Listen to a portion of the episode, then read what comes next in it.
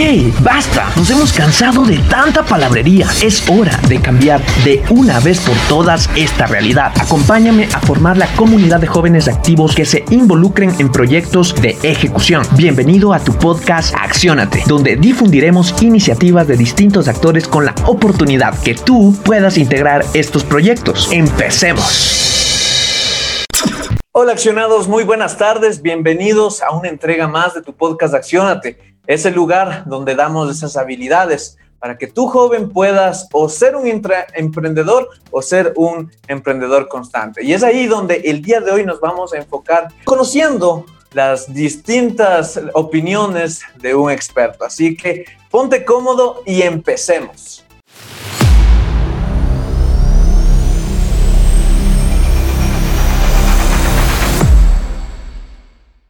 Como te dije, el día de hoy vamos a hablar acerca del emprendimiento y qué mejor hacerlo de la mano de un experto en esta rama.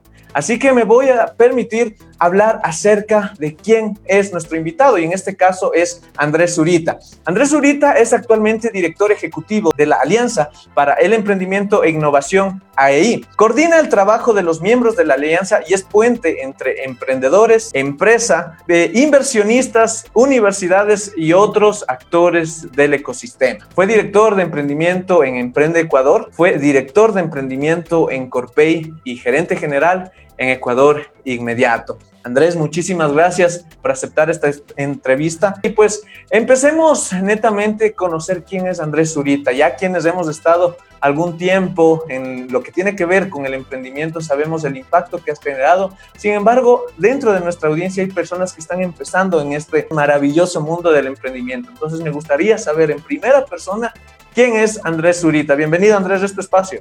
Gracias de Milton por, por el espacio y saludos a todos los que nos ven, nos escuchan. Eh, primero, felicitaciones porque algo que requerimos como país es desarrollar nuestra cultura de emprendimiento y eso se hace mm, escuchando lo que otros han, otros han hecho, difundiendo las cosas que están pasando, así que creo que ustedes tienen un rol importante en eso en, nuestro país. Em, y bueno, como decías, eh, tengo, tengo 37 años, voy trabajando en emprendimiento 18 años. Eh, arranqué trabajando en una fundación que se llama Junior Achievement con programas de simulación para emprendedores y luego fui gerente de una empresa, emprendí, trabajé en el gobierno. Em, es decir, ha sido toda una vida dedicada a aprender y, generar algunas cosas en, el ecosistema de Ecuador.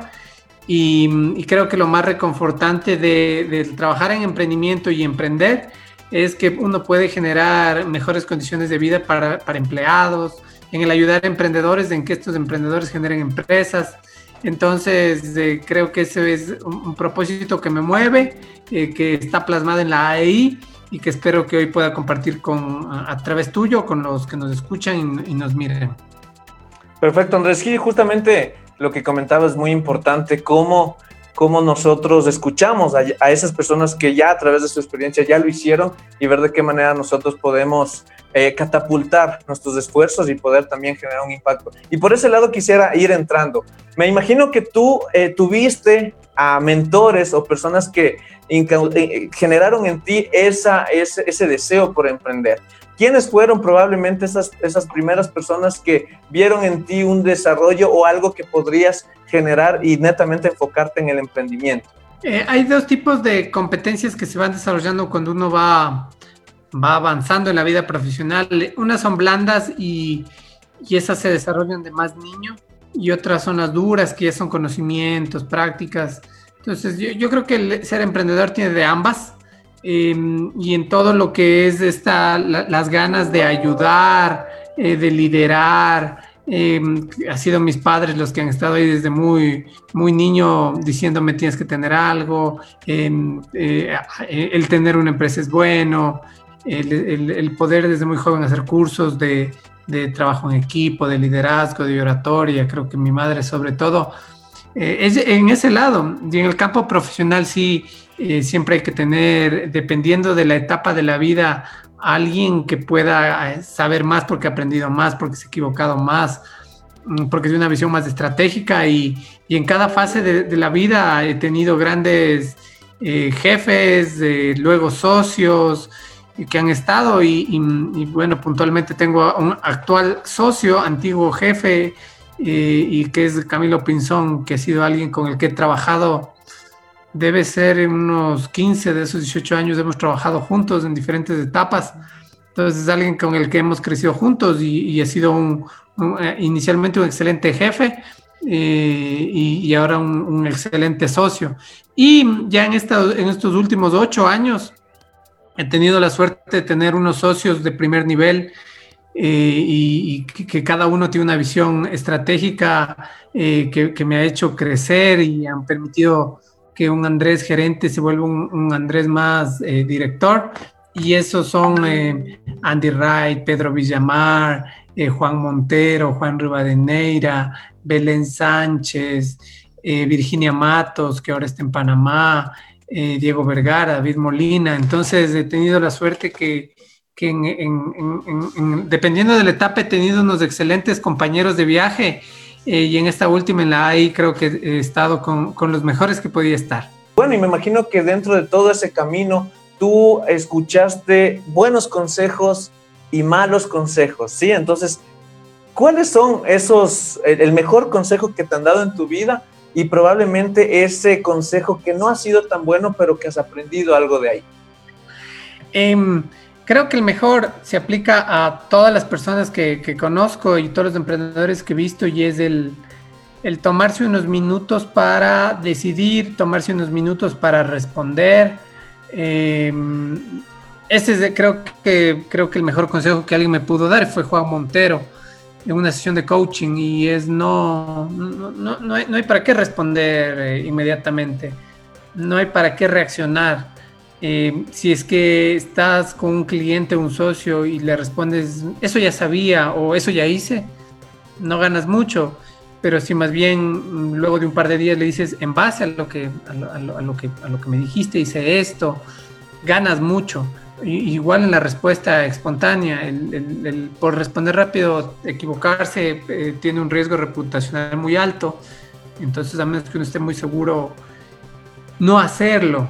Y así muchos más, como cuando hay una pelea entre elefantes, el que sale afectado es del césped. Entonces, uno tiene que saber cuál es la batalla que escoge hay veces en los que uno no tiene para qué meterse, eh, que hay, principios que son irrenunciables, que uno tiene que saber cuáles son y, tenerlos bien claros, y que la gente los tenga claros y que sepa que con eso no se va a meter. Eh, em, y, otro también muy importante, el tema de entender la diferencia entre una conversación técnica, una conversación gerencial y una conversación estratégica. Creo que eso es lo que más años me ha tomado. Creo que los últimos ocho años he pasado aprendiendo eso y tal vez todavía estoy en eso pero el poder diferenciar esos tres roles eh, facilita las cosas, pero sobre todo a los que están en un nivel estratégico no les cansa.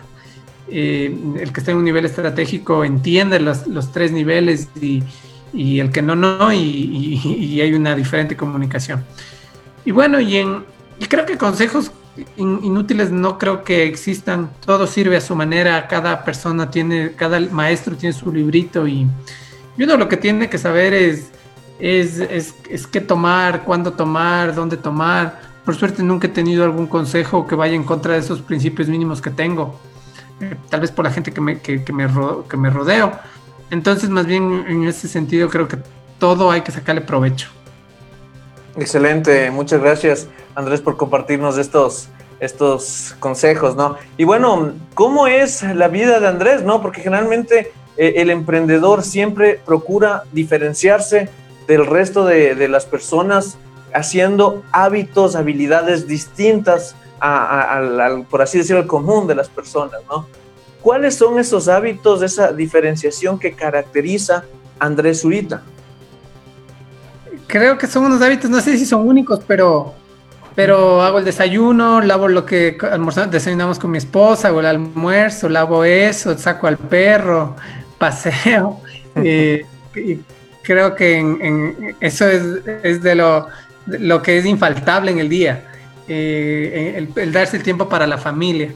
Y a veces me gustaría tener más tiempo de estar jugando, divirtiéndome, pero en mí, en, en, este mundo que he creado pues, con mis rutinas, del que puede estar lista la comida para mi esposa y mi hija, que ahora la pandemia nos, tiene cerrados, creo que ha sido lo, lo mejor. Luego el madrugar, eh, soy alguien que se levanta a cinco y media, trota una hora con el perro, eso es infaltable. Eh, creo que ese es un, el, entregarle el espacio al cuerpo eh, es fundamental. El cuerpo es el que nos permite que estemos activos 12, 13 horas pensando. soy alguien que me encanta trabajar, me divierto trabajando. Si yo un sábado trabajo, soy feliz. Si encuentro un domingo un espacio para trabajar, soy feliz. Me encanta trabajar, me encanta el, emprendimiento, la innovación y, lo que hago. Eh, eh, soy alguien de familia. Si puedo un fin de semana, una tarde, una noche estar con, con mi hermano, mis papás, mis cuñados, mis suegros, disfruto mucho. Soy alguien de amigos. Eh, siempre estoy pensando en el emprendimiento y la innovación. procuro siempre estar eh, no, no, no, soy, alguien que luego de la universidad estudió más, no, no, hice programas formales, no hice maestrías o PhDs, pero nunca he dejado de estar aprendiendo, leyendo. Eh, en, el trabajo en el gobierno tuve la suerte de, de, ver las mejores experiencias de fomento de ecosistemas en el mundo, de ver Singapur, de ver eh, España, Estados Unidos, toda Sudamérica. Y ahora igual, ahí tengo oficinas en Panamá y en Panamá tengo profesionales de primer nivel. Eh, tenemos, eh, trabajamos con los multilaterales que están profesionales al más alto nivel. Em, entonces, eh, lo, otro cosa es estar, estar vigente. Mm, no hay un año que he dejado de aprender. Soy, soy embajador del capítulo de Singularity University en Quito. creo que hay, que estar en, en redes y, y ese es, creo que es lo último que me gustaría contar de estas cosas como prácticas que hago es las redes. Soy alguien que me gusta conocer qué está haciendo la gente, quiénes son, eh, eh, qué rol tienen. Em, me encanta generar nuevas redes y poder cada vez tener más gente con quien trabajar y cooperar. Eh, siempre estoy pensando cómo llegar a alguien que no conozco eh, y siempre estoy pensando cómo agregarle valor a esa persona para que luego podamos hacer algo juntos, que en este caso es a través del emprendimiento y la innovación. Excelente, Andrés. Muchísimas gracias por estas apreciaciones. Creo yo que tanto quienes ya te conocíamos, quienes estamos empezando igualmente, ya tenemos un panorama más definido de quién es Andrés Zurita. Y bueno, ahora entrémonos ya en materia de emprendimiento, materia donde los jóvenes en este momento también vinieron a escuchar, bueno, qué, qué están haciendo estas personas en este, en este mundo, ¿no? Coméntame, Andrés, ¿qué es la AEI? Solo si no, me olvidé de alguien y si no la menciono, seguramente no duermo en la cama. Mi esposa ha sido fundamental en, mi vida, la conozco desde el 2009, así que ha sido una compañera de viaje que, he estado constantemente en, las buenas, en las malas, pero sobre todo una compañera profesional. Compartimos mucho el tema profesional, discutimos eso. La AI es una red de 140 entidades en Quito y 20 en Panamá. Somos público-privados de academia y somos un grupo de personas apasionadas por nuestro propósito, nuestro, nuestro eh, eh, el propósito que nos une es el, nuestro propósito transformador masivo, es que nosotros a través del emprendimiento e innovación, buscamos eh, mejorar un mejor, generar un mejor mundo, transformar el mundo para mejorarlo. Y por suerte en, Ecuador hay por lo menos, por, digo por lo menos son los que están en la AI, 140 eh, entidades que, que tienen profesionales eh, que comparten nuestro propósito. Yo te diría que somos unas 500 personas eh, que compartimos el propósito y trabajamos en esto, del sector público, del sector privado, de la Academia de Multilaterales. Y en Panamá estamos apenas de un año, ya vamos 20 entidades que compartimos el propósito, que deberemos ser unas 50 personas. Em, y lo que hace la red es apoyar el emprendimiento y fomentar la innovación, eh, cada uno sigue, creo que ese es el éxito de la AI, uno sigue haciendo lo que sabe hacer. Los que son retail compran productos, los que son bancos financian, los que son em, eh, productores ayudan a producir, los que son incubadores incuban, pero lo hacemos juntos.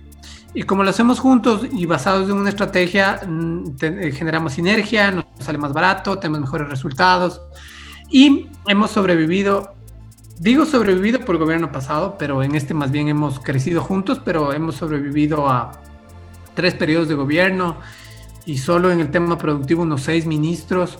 y, eso hace que, la AI no vaya a, acabar en los próximos años, sino sea una organización que, hasta que no logre reinventar el Ecuador no, no, va a desaparecer.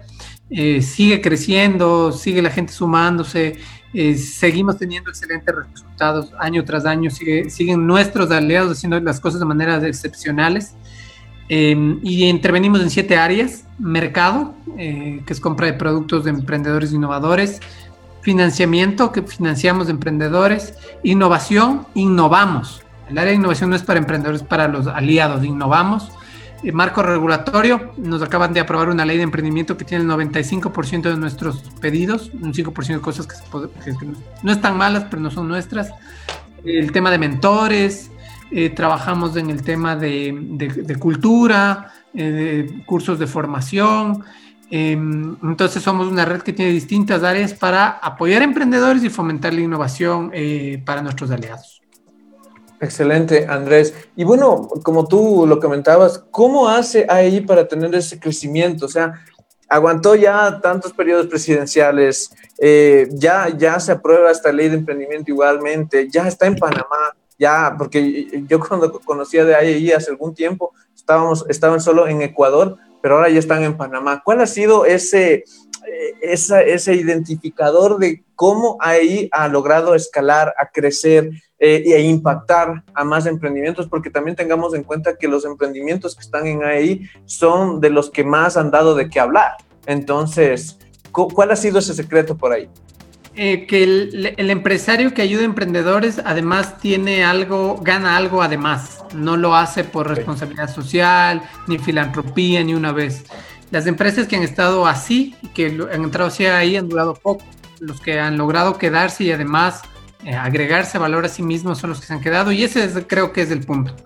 Y es el que nuestros aliados, además de ayudar a emprendedores, ganan y eso hace que esto sea una rueda virtuosa que ojalá, no sé si no termine nunca, pero por lo menos hasta que seamos un país mm, desarrollado, rico, a nosotros nos gusta usar la palabra riqueza, eh, un país gente rica eh, en, todos los sentidos, eh, la ahí seguirá y, y, ese círculo está funcionando y va a seguir funcionando y, y, el que además nos reinventamos permanentemente no somos una entidad que sacó un programa y, paró, sino nuestros aliados eh, siguen junto a nosotros pensando nuevas maneras de lograrlo y cuando hacemos algo bien mantenerlo.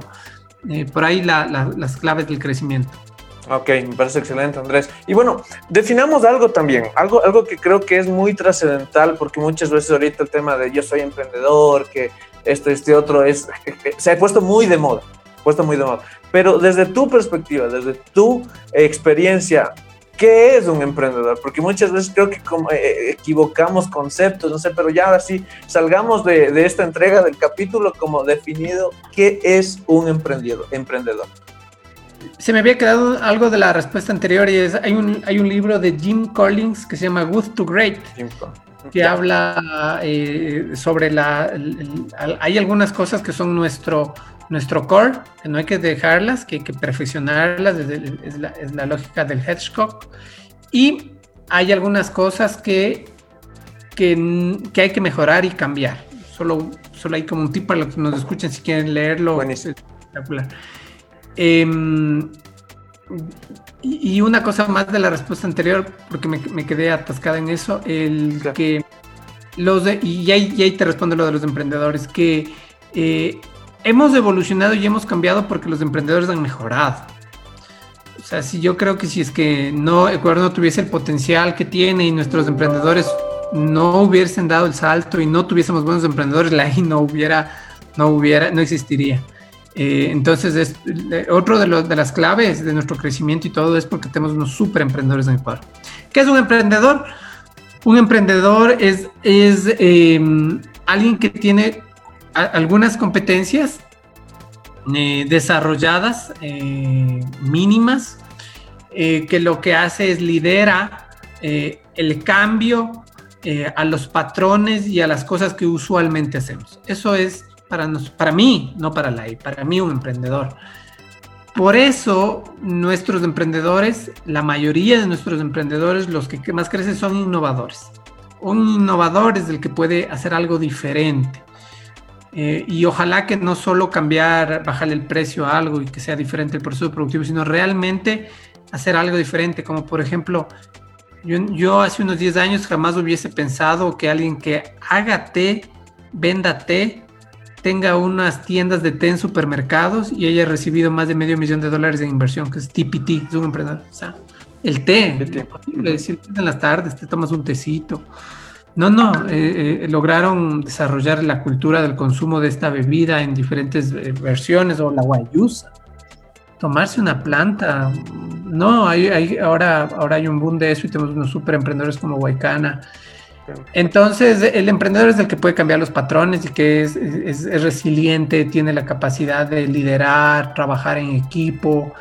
Eh, tiene algunos defectos, que es la, tiene una, todo emprendedor tiene ceguera cognitiva, cree que todo lo sabe, eh, cree que, que, su producto es el mejor, eh, pero el emprendedor en Ecuador es el que ha permitido que nuestra economía no esté en peores condiciones. Y ahí el emprendedor que se gradúa se vuelve empresario. Nosotros en ahí queremos que haya miles de empresarios. Nos encantan los empresarios, nos encanta que la gente se vuelva empresario, nos consideramos empresarios.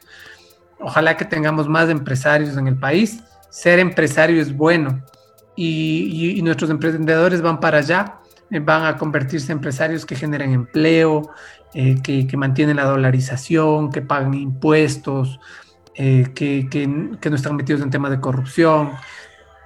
Entonces un emprendedor es alguien que quiere, que quiere en el tiempo crecer, no quiere quedarse pequeño, que se arriesga. Y, el emprendedor es alguien que, sabe que no es un trabajo fácil, que es un trabajo duro, sacrificado, de noches largas. No es que es más, más fácil ser empleado. Es una maravilla el recibir el sueldo, y, pero cuando uno tiene que, que no hay horarios y tiene que darse la vuelta para pagarle al equipo y ahí como ahí ese es nuestro, nos pasa a nosotros también. Eh, eso, es, eso, es, eso, es, lo duro del emprendedor, pero el que le gusta, el que está dispuesto a hacerlo, eh, es, gratificante, es lindísimo el que, el que la gente que trabaja contigo pueda crecer, eh, sus hijos puedan estudiar, puedan, puedan cobrar puntualmente el sueldo. tengan, tengan un buen, buenos servicios de salud, de educación. Eh, creo que eso es lo gratificante, el ver cómo la gente mejora su calidad de vida a través de la empresa. Me tocaste algo muy, muy interesante que de hecho estaba yo ya armando una pregunta por ahí. Eh, yo generalmente reviso bastante temas de podcast, me gusta mucho escuchar ese contenido. Y la otra vez, eh, específicamente en un podcast de, de negocios y de emprendimiento, tanto de México y otro también que es de Londres, llegaron a un punto en común, ¿ya? Y es justamente que ellos decían que un país, una nación, eh, no debe llenarse tanto de emprendedores, sino justamente de empresarios. Eh, no es tan bueno tener tantos emprendedores, decían eh, lo, que ellos comentaban en, esta, en este tema de, de, emprendimiento, ¿no?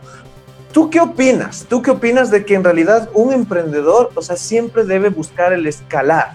Sí, ya, ya, ya comentaste por ahí algo que tenga que ver con esto de ser empresario, pero ¿cuál es ese, eso más profundo de por qué en realidad un emprendedor tiene que llegar a ser un empresario? Y esos pequeños emprendimientos terminar ya como una empresa formalmente constituida. Em, el emprendedor que, se mantiene a un nivel pequeño es un autoempleado. Todo emprendedor arranca como autoempleado. Claro. Em, ¿Para qué hacerlo? Eh, eh, para, para, para, llegar con... El, el, producto es un... El, el, producto innovador o el servicio innovador es un vehículo para cambiar las normas culturales, para cambiar el cómo hacemos las cosas, para mejorar la calidad de vida del mundo eh, o para mejorar el mundo, es lo que nosotros creemos. Y alguien que lo hace con ese propósito no quiere que se quede en tres, en cinco, en cien personas, quiere que llegue a todo el mundo, quiere, quiere cambiar el mundo. Entonces un emprendedor innovador que, realmente quiera hacerlo va a querer escalar. Eso es innato, es decir, eh, eh, es parte de la naturaleza. ¿Por qué? Porque así puedes llegar a más gente y puede cambiar la calidad de vida de mucha gente.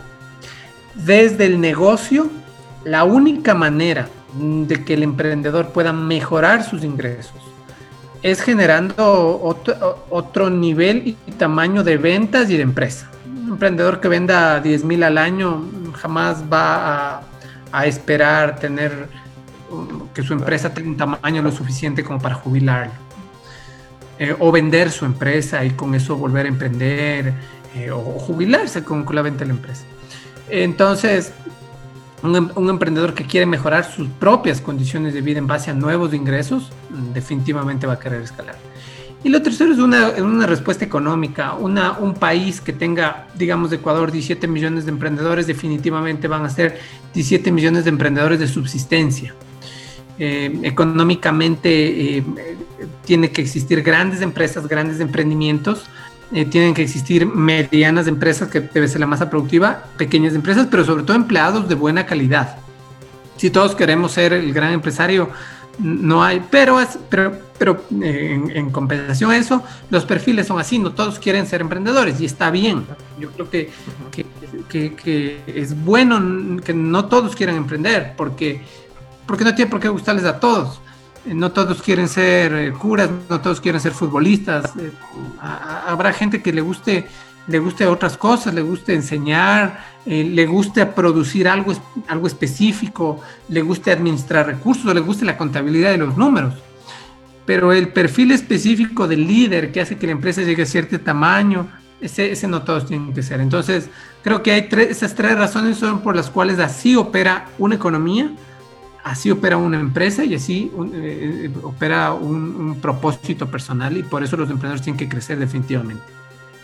Justamente yo tocaba este punto porque Ecuador es el lugar donde más emprendedores hay, ¿no? Tenemos una de las tasas más altas en Latinoamérica de emprendimiento. El problema es que no se sostienen esos emprendimientos y es justamente porque...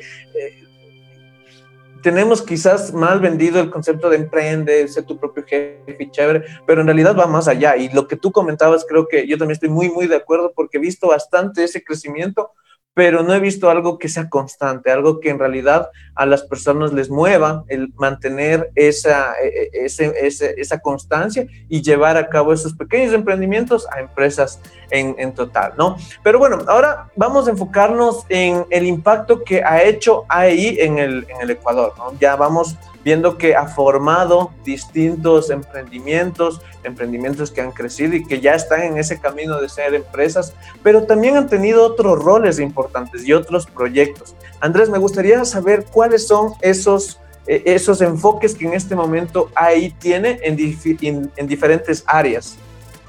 Eh, tenemos siempre lo que digo tenemos son nuestros aliados. Mi rol es que mis aliados tengan servicios y productos, yo no. El rato que yo compita con los aliados, pierde mi propósito y mejor me dedico a otra cosa. Em, entonces, nuestros aliados, la I tiene fondos de inversión, tiene clubes de ángeles, eh, tiene, tiene mentores, tiene perchas, tiene canales de exportación, eh, tiene líneas de crédito, eh, la ley y sus reglamentos, tiene incubadoras, tiene aceleradoras, tiene fue de abogados, tiene diseñadores. por un lado, tiene todo lo que un emprendedor innovador necesite para crecer. sobre todo, un emprendedor agroindustrial. Ah, eh, un emprendedor tecnológico, si es, ¿por qué? Porque así es el ecosistema ecuatoriano. y a veces me dicen, chus, es que siempre es, todo es agroindustrial, todos son perchas de Supermaxi pero en realidad es porque el ecosistema, los más activos, la I es, como un gimnasio, el que está más activo, el que quiere alzar más pesas, el que le da más tiempo a este gimnasio, es el que más crece y, y, esos los que he mencionado son los más activos ayudando a la gente. Entonces, más hay eso porque así, así son los líderes de Ecuador. Los líderes más activos de apoyo a emprendedores están en ese sector. Em, luego, si son innovadores en turismo o en, tecnología o en otra, podría ser. Hay, opciones si son muy innovadores y agregan mucho valor. Luego tenemos unas líneas, sí, eh, de, emprendedores eh, vulnerables. Es decir, gente que por, por su formación, eh, por, su, por, su, por su historia social, no va a ser nunca un emprendedor innovador, pero son emprendedores. Y ahí tenemos una línea en Manaví Esmeraldas que se llama Reemprende, que ayudamos a emprendedores vulnerables que perdieron antes las cosas por el terremoto, ahora por el COVID. Y tenemos el Se Puede, que es para Sierra Centro. Son emprendedores agrícolas que tienen altos grados de desnutrición, pero que tienen un alto perfil emprendedor y les ayudamos. Luego tenemos nuestras líneas de apoyo a que nuestros aliados innoven y los vicepresidentes y directores de innovación de, nuestros aliados son el 10% del PIB más o menos. Están innovando, están interactuando entre ellos, aprendiendo, lanzando desafíos, formándose eh, para innovar.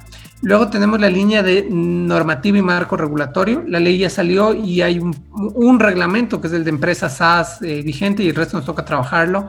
No hay normativa ciudad, eh, eh, parece que va a haber una ordenanza en Quito, parece que en Guayaquil, va, en Quito también va a haber un, hub de innovación. Guayaquil, municipio, tiene unos planes fabulosos. El municipio de Guayaquil es genial. El de Quito se ha quedado mucho comparado con la otra administración. Eh, el de Guayaquil está volando. Loja está volando. entonces, Cuenca se está moviendo mejor que el de Quito. Em, entonces tenemos toda nuestra línea de marco regulatorio. Y luego tenemos un gran proyecto que se llama Reinventa Ecuador, que busca generar una estrategia a mediano plazo para que el Ecuador sea competitivo, eh, que busca iniciativas de que traigan 5 mil millones o más a la economía en estos 10 años. Eh, y eso va a revolucionar el país tenemos unos proyectos fabulosos que ya se han postulado y, esperamos que en los próximos años nuestros emprendedores y nuestros aliados comiencen a tomar ese norte. Es decir, el Reinvente Ecuador va a decir hacia dónde tiene que moverse el Ecuador para traer nuevos, ojalá 5 mil, 10 mil millones de la economía. Así como estamos, el próximo año va a estar peor, entonces estamos trabajando en eso.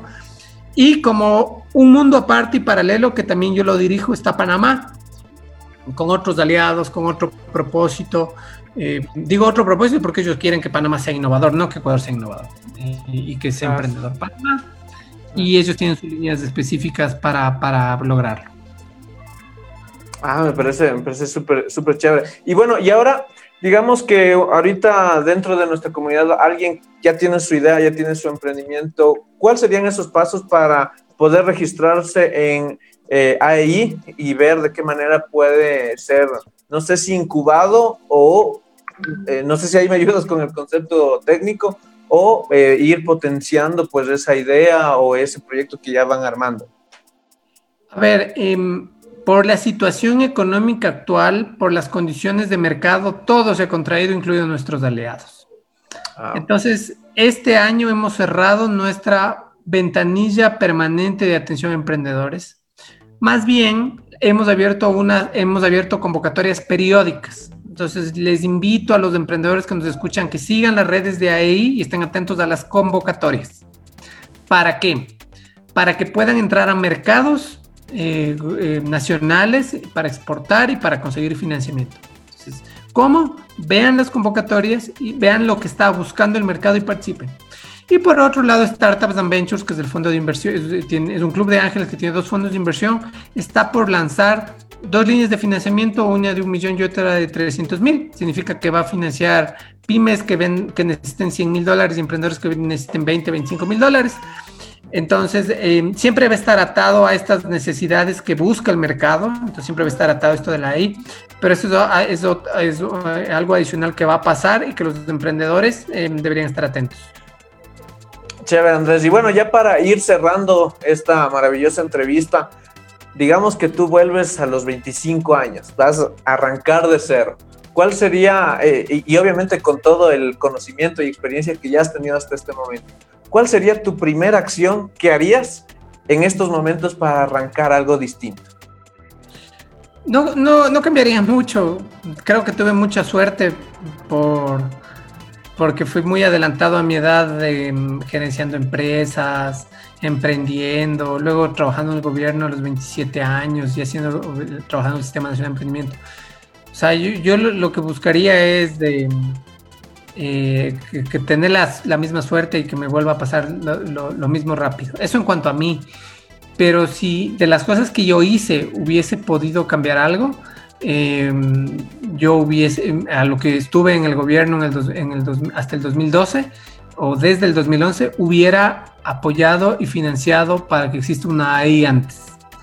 Mm, yo creo que si hubiésemos tenido la AI unos cuatro años antes estaríamos mejor porque hace cuatro años había más dinero. Eh, eso, solo eso, tal vez que, hubiésemos podido arrancar antes. Eh, y, lo demás es soy, soy un ser agradecido porque he tenido la suerte de, que me han llegado las cosas. No, nada ha sido gratis, todo, soy, soy alguien que trabaja mucho, me gusta trabajar.